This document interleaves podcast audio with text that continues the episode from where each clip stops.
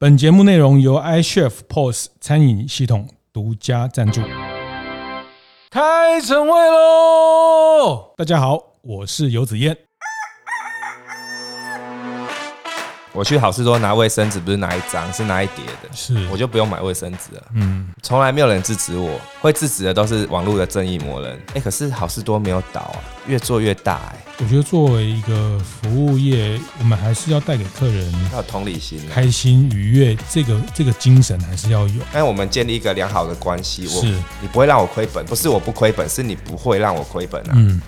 所以只要大于等于零，这个复利的效果就很可怕。对啊，对啊。那那我们观念对了，店就赚了。欢迎收听大店长晨会。每个礼拜一、礼拜四和大家开会，开会有很多的可能哈。你如果来开过会，你的经营的思考可能可以被打开。你如果每个礼拜跟我们一起开会，你可能会去开始去想很多你的经营的可能性，你的经营的呃怎么样去改变你的经营的模式，改变你经营的未来。你可能会开始去想三年后、五年后这个世界、这个交易的环境、这个商业的情境可能会怎么演变，你该去怎么变化？我这个不是随便说说哈，就是我想，其实大店长晨会，呃，我知道大家在开店服务业，每天专注在自己的店里面都非常投入，但是我想透过晨会开会的方式，让大家的思维可以打开。那这一集我们继续邀请我们思源盐酥鸡的居民哈，那上一集我们聊得很开心，我们刚刚休息的时候更开心哈，就是每次都是关麦就聊得很开心哈。那呃聊了很多秘密哈，但但大家待会都跟大家分享哈，我们还是在跟呃让居民跟大家打个招呼。呃，大家好，我是思源盐酥鸡的居民。是，那居民念了两个硕士，然后大学念资管。在 PC Home 工作过，十年前回到思源哈，那呃思源在他的打造下，在他的品牌的经营下，呃成为在台北非常知名的一个盐酥鸡的店家哈。那呃我听你上次跟我讲，就是之前在整个师大商圈大概有七八家，大概十家左右，现在现在就剩。三四家。是。对对，因为因为今年又开了三家啊，收了一一度剩下两家，对对对，就你们跟对面那一家，对对对对对 对。对，你说不能全部消灭，不能不能不能，一定一定要有，一定要哦，所以所以对面一定要一定要让他一定要活得很好，为什么？这个就是那个赛局理论的小市场理论呢，就是说，如果只有一家的话，那下一个更厉害竞争对手就会进来。对不对？对，那个是那个是跟人那行为学有关，中经济个体经济学有关。所以你看他生意不好，就会叫员工去稍微支持。不会啦，就是我们大家都 都好朋友，因为呃我们以前做呃路边摊，大家都很辛苦。其实几十年前会卖吃的，都是我知道长辈都很辛苦啦，都是为了生存。是，呃，为了要有呃经济呀，然后可以就至少能够住得起房子嘛，然后让我们付得起学费，这样子很辛苦的，真的很辛苦。上一集如果有听啊居米的分享啊，我们谈了元宇宙，谈了他们发行的 NFT，谈了之后的他认为二零二零年到二零三零年这个世界会变成一个去中心化，然后区块链的应用。必然会发生的一个场景哈，那我觉得很棒。一个经营者，不管他做晶圆厂，不管他做盐酥鸡，其实大家都一样要。建立他处于他个人独立思考的经营思维。好，那呃，我觉得这个是非常我从居米身上看到的非常特别的一一个特质，就是当然十年前回来接有一些家里的因素，希望你因为家里需要持续这间这个这个这个生意，我想跟很多二代接班不完全是。是情愿的哈，但是也基于某一种让长辈可以放心的心情回来哈。那但我觉得这十年其实，呃，我们刚其实上一集在谈 NFT、谈区块链，其实讲到一个关键字叫信任啊。是，其实我我觉得思源这次发行 NFT 成为一个新闻也好，或者是说接下来他希望。呃，再把思源去创作出更多可能的一个呃发展，其实他回头建立在思源在品牌的信任度上，其实我觉得这十年居民做了蛮大的努力哈，包括大家会看到他们在招牌上，呃，有一个有十个字哈，是他们最重要的。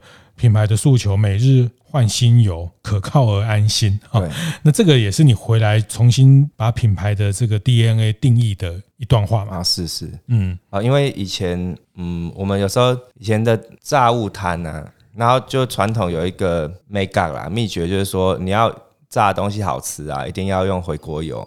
嗯，哦，那如果你要换新油的话，你必须要留一个昨天的旧的回回锅油。真的吗？真的会比较好吃吗？就很像那个百年老卤那种感觉。哦，那我本来也觉得好像是这样子，是，对。可是你知道，你回锅油就是大家印象就很差嘛。嗯，对。那那你知道人会有一种人哦，有有一些组织很容易陷入恶性循环。是。你一旦哪一天下雨啊，或生意不好，你就会想说今天就不要换好了。你今天一不换，你就陷入恶性循环。所以有的永远就不换了。哦、所以那那整个啊，那那就一个不好的循环这样。嗯、那曾经有客人就质疑我们就换回用回国油。嗯，那我就觉得哇，这就是因为大家就不信任小吃嘛。对对，然后我也觉得说信任很重要啦，嗯、就说信任真的很重要，所以我决定说，那好，我们从今天开始就把呃换招牌或换 slogan 换设计的时候，就把每日换新油印在招牌上。嗯，那那我们呃，我知道华人哈的教育啊，都有一种贪小便宜的那一种投机，就是蛮投机的，嗯、就是说侥幸的心理，侥幸就是会，其实大家心里是善良的。对。对，那那有时候那道德的违背一些道德的呃行为会自圆其说。哦，对，但是绝对不会欺骗，是。对，但会自圆其说这样，例如说呃我的儿子很乖，嗯，类似这一种的，嗯，对，王王力宏就是呃出了绯闻，他爸爸说我儿子很纯洁，就类似是。就是这一种华人的思维。那我就想说，那好，我把每日换新油就直接印在我的招牌上，还有我的包装上，嗯，这样子就没有人敢用回锅油了。我们店里面的人。为什么？嗯、因为你我写在上面，嗯，然后结果你每天呃用回锅油，你就是欺骗了哦。我们可以用道德自圆其说，说啊回锅油很好吃，那结果。所以，所以我们店从来没有去强调说我们的好吃好不好吃是取决于什么？你今天心情好不好？对，好，今天如果我跟我我喜欢的人来吃东西，我就觉得好吃，好好吃。对。那心情不好就不好吃。像有一次，我爸以前心脏开刀的时候啊，我就在三种吃那个小南门干面。那天我觉得，哦，小南门不是很好吃吗？怎么那一餐怎么那么难吃？他们是变了。不好。那我觉得思考这件事，说那真的好，因为开刀六个小时嘛，哇，那煎熬那一顿饭我一口都吃不下。我觉得那一餐是我最难吃的一餐。嗯，那那那那，所以我就我就知道说，哎，其实你东西好不好吃，去跟你的心情，或者你跟谁吃，或是你这一次体验是。有很大的关系啦，嗯、对，按、啊、你说炸东西炸得多难吃也不会，也很难。嗯、也很难那那 那那你说我东西要做的好吃，也跟我心情有关。如果今天心情很好，我做的那一餐就是好吃，嗯、就有灵魂。嗯、对，所以我就想说，我要让同事快乐，他炸的东西就会好吃。我们给他教育，就是说我应该要把东西呃做好吃的这种教育，而不是规定你要把东西做好吃。如果你上一集有听了 Jimmy 的分享啊，就因为我你会觉得这个老板的。思维很有趣啊，就是不太会形容。我觉得他的思维很，他的逻辑很很特别。那他有自己的观点啊，我觉得，呃，做事业做生意，呃，身为一个人，其实你一定要有一个自己的观点、自己的看法。好，那那每个没有没有什么叫观点叫对跟错，但是你去论述去支撑这件事情的方式，是不是很很完整、很有力道？好，那对，所以每日换新油。可靠和安心，然后因为大家都会讲食安很重要，食安很重要，可是这是一句很模糊的话。是但是你用一个很明确的“每日换新油”挂到墙上去，写在你们的看板上面，其实也写给所有的员工看，写给竞争对手看，竞争对手看。因为油的成本很高，我们上个月油的成本就三十万了。哦，对，那那你你要你要来跟我 PK 每日换新油嘛？我跟你讲，如果你营业额没有到达，因为因为我们呃竞争嘛，就是竞争。嗯，优势理论就是低成本差异化，还有主角策略，就是主角你来跟我竞争，是。你只要过不了这一关，你呃很多人新开的店都会写每日换新油，然后过一个月那就字好像变小，然后再过两个月那字就不见了，嗯，然后回锅油热的比较香，可是冷的时候就会有臭油味，哦，那你就会，那你就你的店就会走向恶性循环。我我我说恶性循环就是所谓的劣币驱逐良币的行为就会发生，啊，那就那就完蛋了。所以你也是主角竞争的一个做法。呃，没办法，我们要生存，一定要这样、嗯。是，大家知道哈，就是尤其像呃盐酥鸡这样的食物，其实你说它没门槛，它真的没门槛哈，它没有什么太大的经营的门槛，很多食材。嗯、呃，可能也很多大盘供应商在卖，然后你只要把油锅准备好，所以这个其实台湾有，我也不知道有没有人统计过，应该有个上万家的，是是这种盐酥鸡。那你怎么在里面变成一个品牌化？刚刚讲这个，其实你这样讲主角策略，呃，我回头想我们聊过的几，就是我们过去常常在在讨论，其实包括你后来在师大，你们在师大变成一个店面啊，是这件事情啊，其实大家等活在台湾。生活在台湾的人一定都明白哈，就是盐酥鸡很少去租一个店面卖的啊，因为一个店面不要讲十大商圈，少说三万五万块，对啊，那十大商圈更是十十几二十万起跳。是是，你们不止租了一个店面，你们你接手了没几年，你还把隔壁本来在卖衣服的也租下来了。还可以给大家一个用餐区哈。啊，是，我也很少，我几乎在台湾也没看到盐酥鸡的店可以做出一个用餐区啊，是，它不是稍微隔起来，它是真的有用餐区，因为它还有一个厕所。啊，是是，对，所以说去十大夜市的人偷偷跑进去你们的厕所，你们也是假装没看到。其实就是我刚刚讲的嘛，心情好，食物就会好吃，那给你。不一样的体验。那以前我们叫隐性需求啦，就是说你要想五年前盐酥鸡店有厕所是一个很特别的事，当然现在没有那么特别了啦。但、嗯、这体验哦，是我从麦当劳还有那个好事多那边察觉到。嗯、你要想哦，如果今天我是做保险啊、做直销或做业务员，最喜欢约的地方就是麦当劳，对，或者甚甚至有的工作 SOHO 族他都在麦当劳工作。我要考大学，我要去麦当劳念书，然后可能一天还还不一定吃麦当劳的东西，就这样做一整天。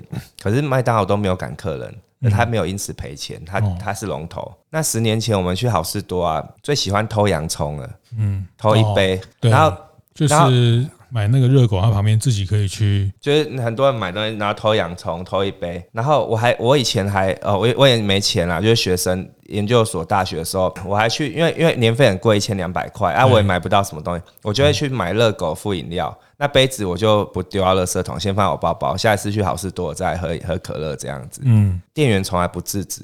还有再补充一个，我去好事多拿卫生纸，不是拿一张，是拿一叠的。是，我就不用买卫生纸了。嗯，从来没有人制止我，会制止的都是网络的正义魔人。对。哎，可是好事多没有倒啊，嗯，它越做越大，哎，好像，所以，所以我这一这一点，我就来呃，用用量化或用质化来思考，就是说，只要客人有去你的店里消费，你就绝对不会亏本。那来你就大于或等于零，有来我就绝对赚钱，对不对？因为我们毛利一定是超过百分之五十嘛。你这一次不好，我就退你钱。比如说，嗯，你甜不辣少给或做错了，以前都会说，哎，我我检查一下你的单，嗯，甜不辣也才三十块嘛，嗯，那现在。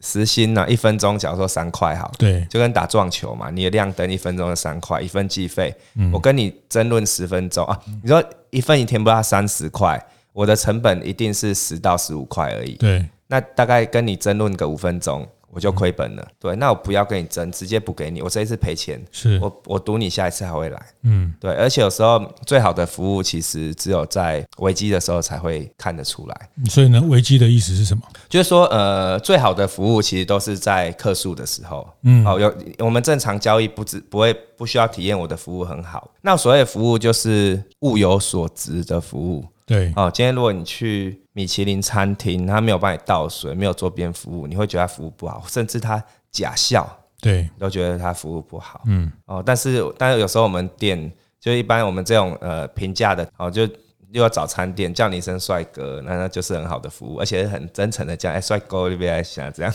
那就是很好的服务啦。那那我们给厕所就是一个超出顾客期待的服务嘛。但是哎，那个。在师大夜市多租一个店面，二十几万跑不掉。哦，对对对对对，嗯，对，所以那那那其实有时候回想起来，就是说那时候决定很大胆呐。可是现在来来回想以后是对，因为我我的东西卖的钱跟别人都一样，是，哎，这举例好像不太好。这这有十八禁嘛？就十八岁先不要听哦。嗯，假如你有一天你去特种行业选一排小姐嘛，你一定选最漂亮的，对，最漂亮、最年轻的嘛。或或者女生选牛郎店，一定是最帅、最最小鲜肉嘛。不是说你有十个人，就每个人有十分之一的几率被选，对，是他第二个人还是选最漂亮的？嗯，对，最年轻的。第三个人还那网络世界也一样，大家那么多店可以选。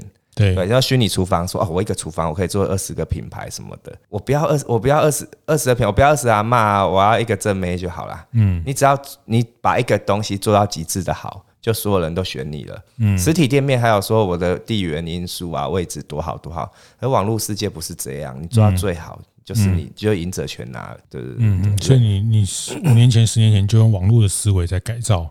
啊，我本来就是做电子商务的啊，对吧？嗯嗯嗯嗯，所以就是它不是一个相对的概念，它是绝对的概念。因为这个其实讲到品牌，讲到知名度，就是想到盐酥鸡有没有办法想到思源啊？其他最后就会就只能想到那一个或两个嘛。对啊，那因为台湾有数十数十万家或是几万家的店，但是。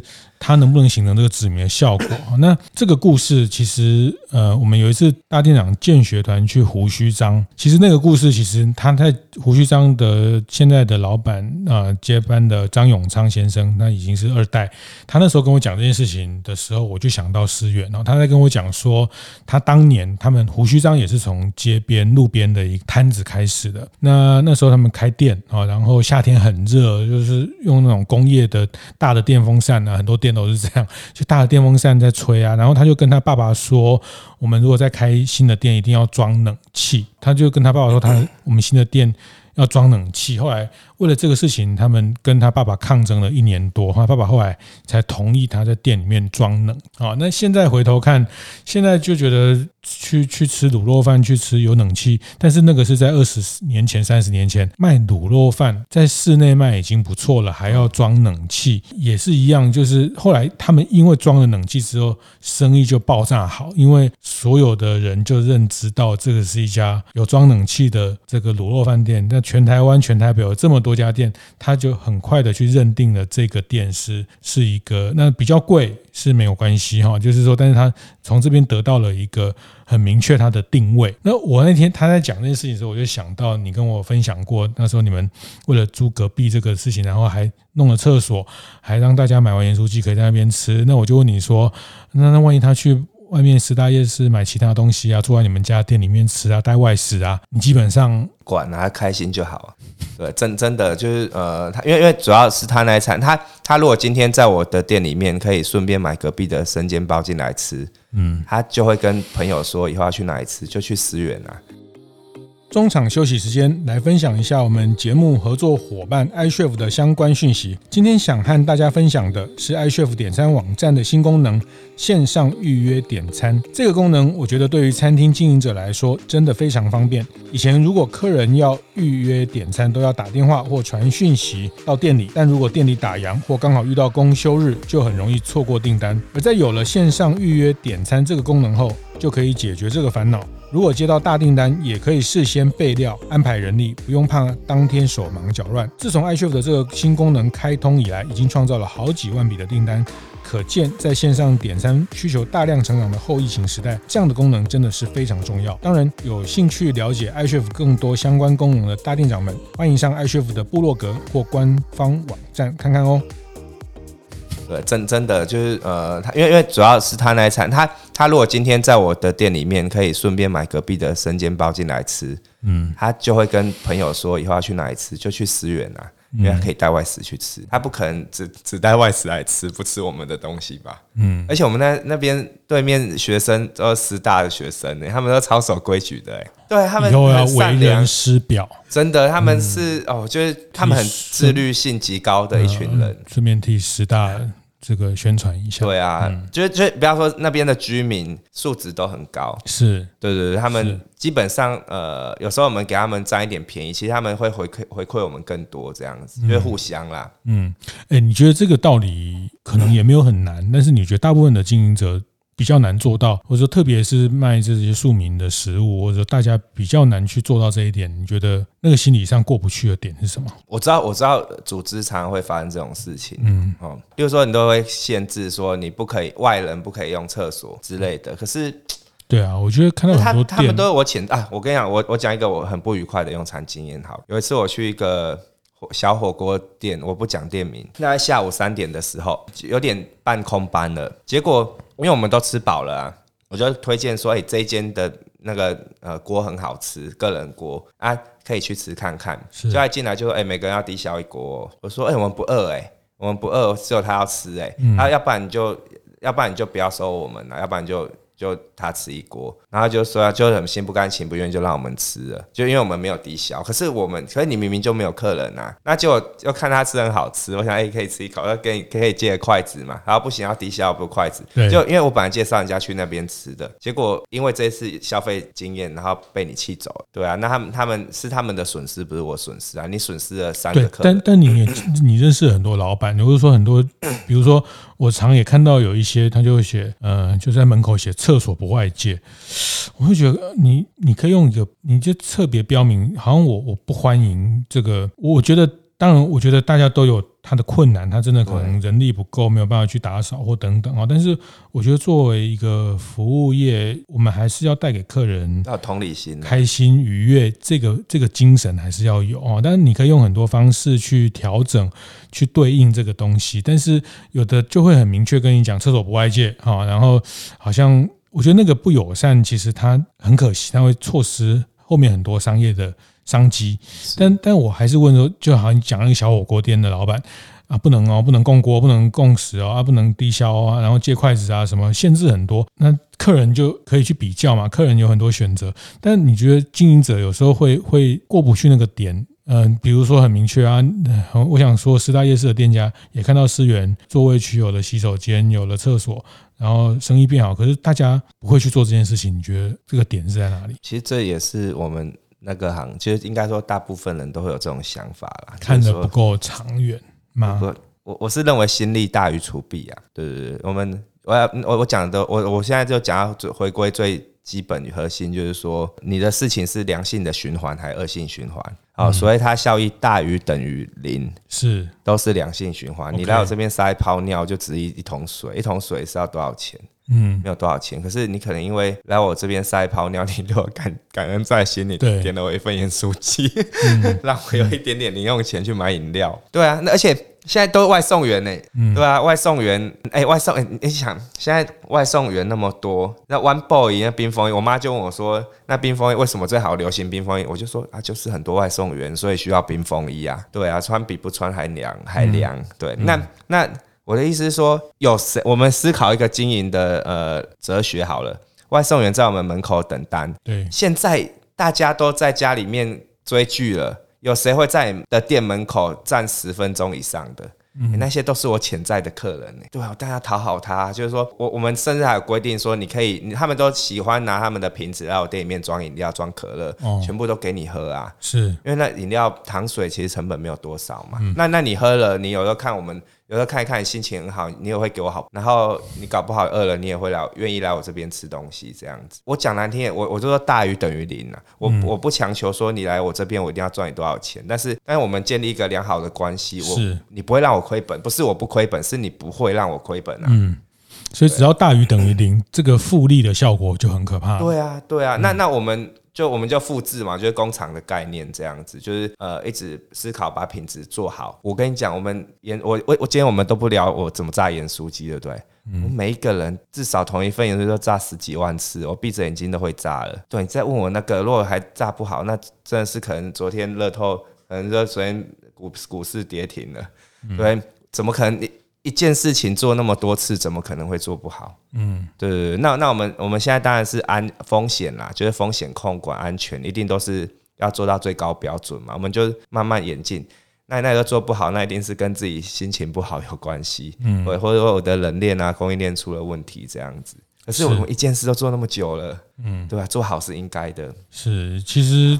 这件事情，我觉得盐酥鸡可以哈，卤肉饭可以，我觉得没有什么人说它的产业不可以哈。那呃，你去把你的信任的关系去延伸，那去做赢得大家的好感，我觉得这个时代要赢得一个好感的记忆，其实是非常困难而且非常关键的啊，因为线上线下的选择实在是太多了。是，所以这件事情它慢慢在消费者心中就会形成对思源的一个品牌价值的一个认定哈。其实我觉得思源今天走到这一步，当然大家可能看到比较多的都是一些呃什么外送员偷吃他们家产品的新闻呢，发行 NFT 的新闻。但是我觉得后面其实他每一步每一步做的努力。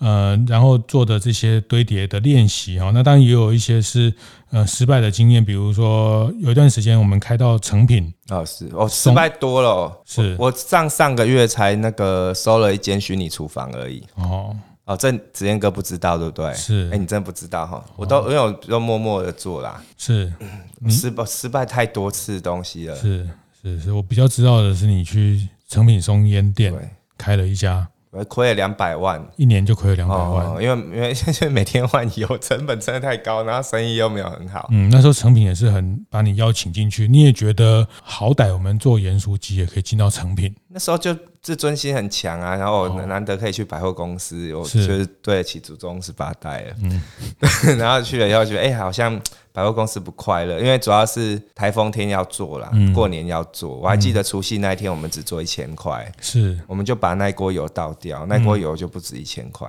嗯，然后我就觉得说我一定要离开这边，因为我们服务业的人都很辛苦，而且牺牲六日就算了，连过年都要牺牲，我就觉得啊，不值不值得，因为因为餐饮业毕竟不是一个很好赚钱的行业。嗯，那那我觉得这样做不快乐，我就离开好。所以这十年你。遇到比较大的困难是什么？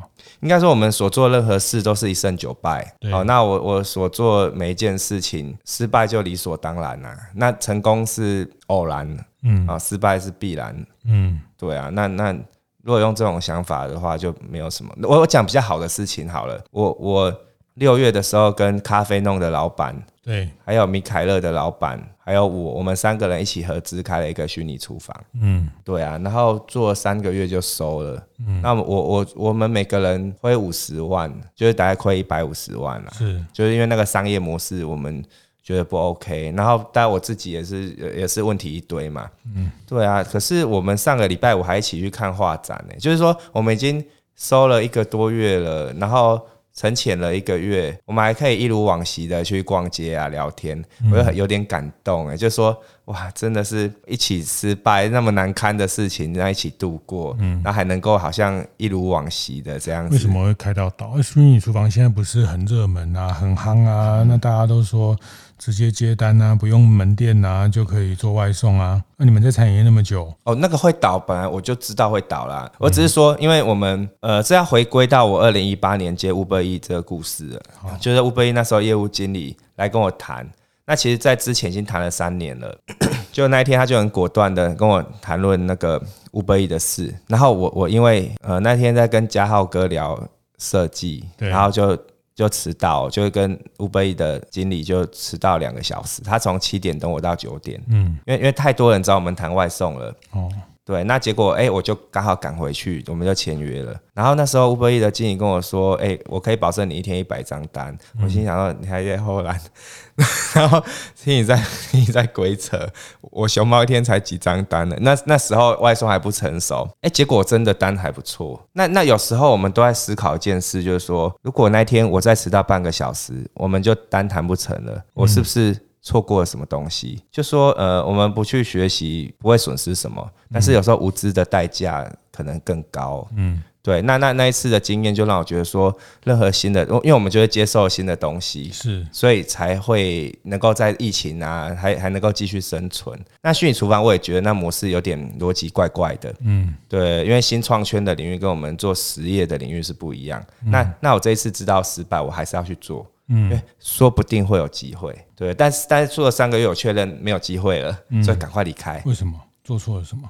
嗯，就是我刚刚讲的说，呃，其实重点是你的根呐，你的根基要很厚实，你的叶子才会茂密嘛。嗯、那虚拟厨房思维就是我要一直创造叶子这样。对对啊，那你你一直用品牌复制，例如说我炸鸡，然后突然我炸鸡嘛，我淋了韩式那应该说辣酱就叫韩式炸鸡，炸用鸡翅就叫美式，然后用了日日本的就叫日式唐扬鸡，嗯，然后韩然后在台式的鸡炸鸡，然后一个一样一个炸一个油锅可以做六个品牌，嗯，可是你就不专精啊，对啊，就是你就不没有品牌的实体的那个积累的支持，对啊，你那个东西要做好要花很多精神在上面呢，你看有一些。真的很厉害的店，他们一间店只卖一样东西而已。嗯，对你你那国文课本不是有说什么无无鼠无技而穷，就是你什么都会，那什么就是等于什么不会。然后腾蛇无足而飞，就是没有脚的蛇，可它就会飞。就是你只要念的真的不，就是就是不怕千招会，只怕一招精这样子。嗯，对哦，就是我们虽然讲了很多很很空谈的东西，可是其实追根究底，那个核心一定就是重点是你一定要拥有核心，你才有资格去讲。就是你的根基一定要很稳。是好，你叶子才会茂密。我们今天讲的是花花草嘛，就是花花草草很漂亮。可是重点是你那那根树干要很很硬很厚。对，你的的 core competency 是什么？哈，核心的能力是什么？那从这个核心延展的这个，我们去听混沌大学在讲你的第一性原理是什么？啊，你呃，你表面上看起来是个餐厅，但是你的核心可能是你的供应链管理，你的核心可能是你的。呃，这个创新的体这个体验，哈，那你要搞懂你的核心的强项是什么哈？那表面上这个做那个做，其实表面上你很多事情都可以做，你的核心持续的强壮。你的核心的能耐这件事情哦，所以，嗯，这个事情好，所以你不断的去尝试。其实 Uber 这件例子也是说明，其实回头大家讲哇，你们思远好厉害哦，当初就看准了外送，其实你也没看那么准。我我知道一定会，那只是有没有成熟，我我时间的问题。二零一三年的时候，我就自己开了外送平台。哦，我是全台湾算最早做外送平台的。对，也是失败。对啊，我做一个月就收了。我我我算是果断的人，要做我就做。啊，觉得不不 OK，我就赶快收。因为就很像，我再举一个例子好了。我今天交一个女朋友，如果我发现我不爱她，我是要跟她分手。你知道有多少人交了男女朋友以后，发现我不爱她，又不敢跟女朋友分，就说我怕她会难过。其实你不，你只是自私而已，你只是不敢表达。很多人就不知不觉交往了十年。然后才分手，哇！你浪费两个人多宝贵的青春，这十年我可以可以再多交几个女朋友。那更惨的是，你跟你不爱的人居然结婚了，嗯，哇！那你这一辈子都不快乐，嗯，对。那那你觉得 OK 就 OK，不不 OK 我们就和平收场啊，你才有下一个机会啊。但对你来说，去尝试这些模式，其实是你必须要去呃学习的事情。对啊，这也是跟我家人沟通好久，就是说，就是说啊，以前我们传统的思维就是说不能失败。对，你一失败，你看吧，我就知道你会失败；看吧，我就知道你会跌倒。对，那那这在我们店里面，我也宣导他们概念，就是说，其实其实你失败越多的人呐，其实你会定位会更好，就是说。你失败越多的，我对你的评价是越高的。嗯，有一种人从来不会被骂，也从来不会失败，因为他什么都不用做，他就绝对不会失败。你什么都不用做事的，你就不会失败了。嗯嗯嗯，对，你就是因为常做事，常做才会常做错事嘛。是，对啊，是容错的一个组织的文化，就怕说，你爱的相反不是恨呢，是漠不关心。所以不去尝试，不去改变，嗯，所以我我觉得。曾，如果你把这两集听完，你可能会更去理解说，为什么思远它现在可以成为盐酥鸡这个品牌的呃知名度非常高的一家店哈。那当然也不是刻意要去讲说它是什么第一品牌或什么，其实呃思远其实我们上一集其实也谈到，比如我们现在外交部立法院在在招待贵宾的时候，他会买思源买春水堂去送给客客人，然后告诉他这是代表台湾的呃庶民。饮食的文化，好，那我觉得这个都非常非常难得哦。作为一个从路边开始，从街边作为这样的怎么去做自我的提升，那其实这里面呃居民蛮多他的商业思维在里面哈。他的看起来他很笨，租了一个店面二十几万给大家吃盐酥鸡，还把生煎包隔壁的生煎包带进来哈，然后大家经过去上他的厕所，但是他觉得这个都是在累积品牌的。好感品牌的能量的一个很重要的呃过程，它累积出的一个信任关系，累积出一个价值的这个事情其实看起来无形，但是它其实是接下来它可以成为一个品牌代表的一个关键。最后讲一个那个价值的事情，我们刚刚在开始之前有聊到说，你最近去看画展，你也有一个什么关于价值的这个心得？我最近在研究价值这一回事啦。就是说，价值它怎么形成的？就举例来说，最近有一个很有名的画家叫草间弥生嘛，他画南瓜。那我讲他的故事啊，他听说了，听说他三十年前来台湾的时候，也有办过画展，可是他没有钱回，没有钱买机票回日本，所以他就拜托策展人说，有没有有没有要买我一幅画，这样我才有钱买机票回日本。而现在的话，大家就觉得说，那。那早知道这样，我就把它全买下来。它像一幅画一亿耶，你的价那那意思就是说，以草间弥生现在的名气，对不对？他是不是呃，他是直接在一张白纸上面写是一百万，然后签草间弥生，你也会买？是，因为他已经有名到这种程度了。可是重点是你也不能太偷懒呐！如果他每一幅都这样画，他就他信任他等于在破坏他的信任感，所以你必须要先做一个还不错的东西。是。呃，至少你要让人家可以讲你的故事嘛，因为东西要画的很好啦。呃，所以说我们呃我们的核心啊，你没有六十分，没有不够好都不用谈了。嗯，对，那你要好，它的价值才会一直往上。那、嗯、那还有一个价值，还有另外一个故事，就是说，曾经我都觉得一件很奇怪的事，以前去看，例如说故宫的什么汝窑展。嗯，就是那个宋代的很珍贵的那个瓷器叫汝窑，三点水一个女的汝窑，会觉得说，哎，其实故宫只有二十个汝窑，可是却从全世界借来了两百件的作品。嗯，他们觉得说这个是谁做的？那个是那是谁？哪一个厂家从哪里运过来借来的？我心想说，那不是稀世珍宝吗？为什么？他们愿意，那稀世珍宝不是应该要藏在金库里面，然后永远封存，不要照到？那每次在展览就说哦，这光要很弱，因为它很它很脆弱，嗯、你再照它就会碎掉。嗯、那为什么全世界的人还要再分享？那我就那时候不懂，可是我现在懂了，就是说你的汝窑如果没有人知道它多好，那它就没有价值了。哦、是。对，所以所以所以，如果我有了这个东西，我要让人家知道好，那我就别人跟我借，我才愿意去分享，嗯、就是分享要借给你听，那人家才可以讲出很好的故事。嗯，就像以前我不知道什么 Andy Warhol 那个。普普风、嗯、是，但我听了那故事以后，等我长长大赚钱，可能老赚很。有一天如果中乐透头彩，搞不好我也想要买一幅。如果没有听过那一次故事，我就不会去认同它这样子。嗯，嗯就就在思考说价值。那未来的时代啊，其实我觉得未来的时代有有几个很重要的东西。第一个就是 IP 智慧财产，一定是非常非常重要。是，呃，过去二十年我们都买过那个大补贴嘛，就是盗版光碟啊。以前用 Windows 的都用盗版的，那时候我们不重视智慧财产，而现在智慧财产很重要。为什么？从那里可以看出来嘞？你还记得五年前有有 Airbnb，对，他们最爱标榜就是说我们是全世界最大的旅馆，可是我们没有一个房间。还有 Uber，我们全世界最大的。呃，租出租车，可是没有一台车。嗯，而现在时代不同，现在 Netflix 他们都只用自己花钱拍影片，他没有在标榜说全世界最大的录影带公司。原生内容，对原生，然后迪士尼也是一样。为什么？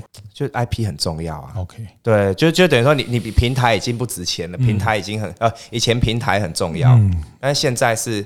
平台好做了，嗯，过多了，过多，嗯、所以 IP 很重要。是，那 IP 是什么？IP 就是价值。嗯，你要想，为什么比特币不就是一串密码吗？因为所有人都信任他，所以他才有这个价值。嗯、对，那对啊，所以所以就是说，嗯，对，反正反正就未来就是信任跟价值的世界这样子。嗯，好，那思源，你觉得你要带给大家的价值，或是你想要接下来你要建立的价值这件事情？接下来哦，就是一样啦，就是说回回归回归到实体门市，就是说，呃，希望客人来我这边体验还是快乐的，嗯，好，那我们。把品质就是稳定中在精进成长，因为回归到实体，我们还是一个很传统的行业。那我希望说有一天客人的小孩来吃，不要说变了这样子。有个笑话啦，就是女人哦，希望男生男人永远不会变啦。嗯，女人希望男人会为她改变啦，可是男人永远不会变了。嗯，男人希望女人不要变了，可是女人永远会把改变。对，但那我希望说我们的盐酥鸡就是能够就会坚持。坚持住我们最最核心的那一块。那那那我讲的未来那商业商业趋势嘛，我们一定要应变，所以灵活很重要，还有弹性很重要。对，就是就是我们必须要不断的去呃，应该说是世界什么改变，然后我们就去想办法去面对它，迎合它。那我刚刚所讲的都只是说这是估估计世界会这样，用用正常的逻辑去。推算未来应该会这样，那我们必须就要等那天发生的时候，我们就要觉得，哎、坦然去面对它。对啊，就是这样子。我们常在大店长晨会讲哈，就是观念对了，店就赚了哈。那我觉得很多观念上，呃，价值也是一个观念哈。那呃，品牌也是一个观念哈，但是这个观念它也不是谁说了就算了哈，就是说，其实它是需要被辩证、需要被讨论、需要被验证的一件事情哈。那这两集跟 Jimmy 聊的一个，我觉得聊得很痛快，而且我觉得聊得很没有边界，聊得很不严肃机，聊得很不开哈。但是我觉得这里面。其实充满了很多商业的思维跟逻辑的的的这个这个关联性哈。那我我还是非常鼓励大家，不管你开店，不管你呃是不是经营一家店，或是做一个事业，做一个人生，你还是要有自己的基本的战略的思维。那这个战略的思维来自于你去拥抱很多你不熟悉、不理解，那这个世界可能会改变的一些方向的事情，我们都不要太有一个。主观的认知，哈，他说啊，那个虚拟货币一定是骗人的啦，啊，那个虚拟厨房一定是不存在的，然后这个外送一定是抽那个三十趴，怎么可能做哈？那我觉得不要太快去给定论，哈，那先去练习，去去拥抱一些未知，可能会受伤，哈，可能会不一定都是正面的结果，但是你在这拥抱试错的过程。我相信，在接下来这个时代的变动的这个环境里面，必须给自己更大试错的状态是是必然，也是我也是从居民这边思源盐酥鸡分享看到的时候，虽然大家看到他们现在，呃，光换油一天就要一万多块，你大概就知道它的营业额，它还可以到，呃，真的还蛮高的一个营业额。然后那呃，他们也做了很多文创啊、周边啊等等，其实这个都是背后他刚讲，然后就是一胜九败。其实刘景正也谈到这个一胜九败。那我们看到的是那个一胜，冰山上面那个一胜，其实后面有很多九败，很多的练习跟尝试跟验证，很多事情你不去碰，你不去做，你就是看别人跌倒，跟自己跌倒，那个是完全不一样的体会。谢谢谢谢 Jimmy 的精彩的分享哈，我觉得很过瘾哈，大家到师大夜市可以去看看他们，看也看不出来啊，就他们就是一个很典型、很传统的。感觉就是卖，但是就不知道为什么生意就是一直的很很川流不息，然后它的品牌的呃魅力不断的在被扩散哦。那我觉得这里面今天两集里面，他们 Jimmy 也来帮我们分享了一些他的思考，谢谢，再次谢谢 Jimmy 的分享，谢谢子言哥，元宇宙万岁！